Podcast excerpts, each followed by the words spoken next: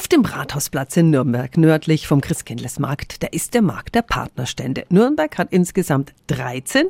Eine davon ist Cordoba in Spanien.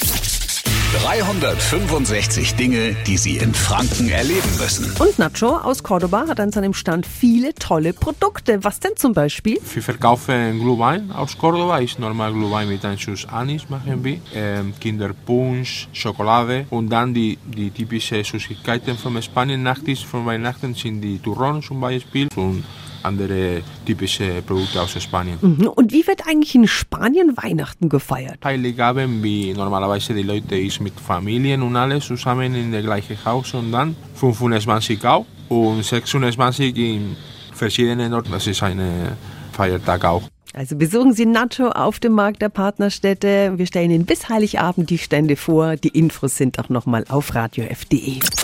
365 Dinge, die Sie in Franken erleben müssen. Täglich neu in Guten Morgen Franken um 10 nach 6 und um 10 nach 8. Radio F.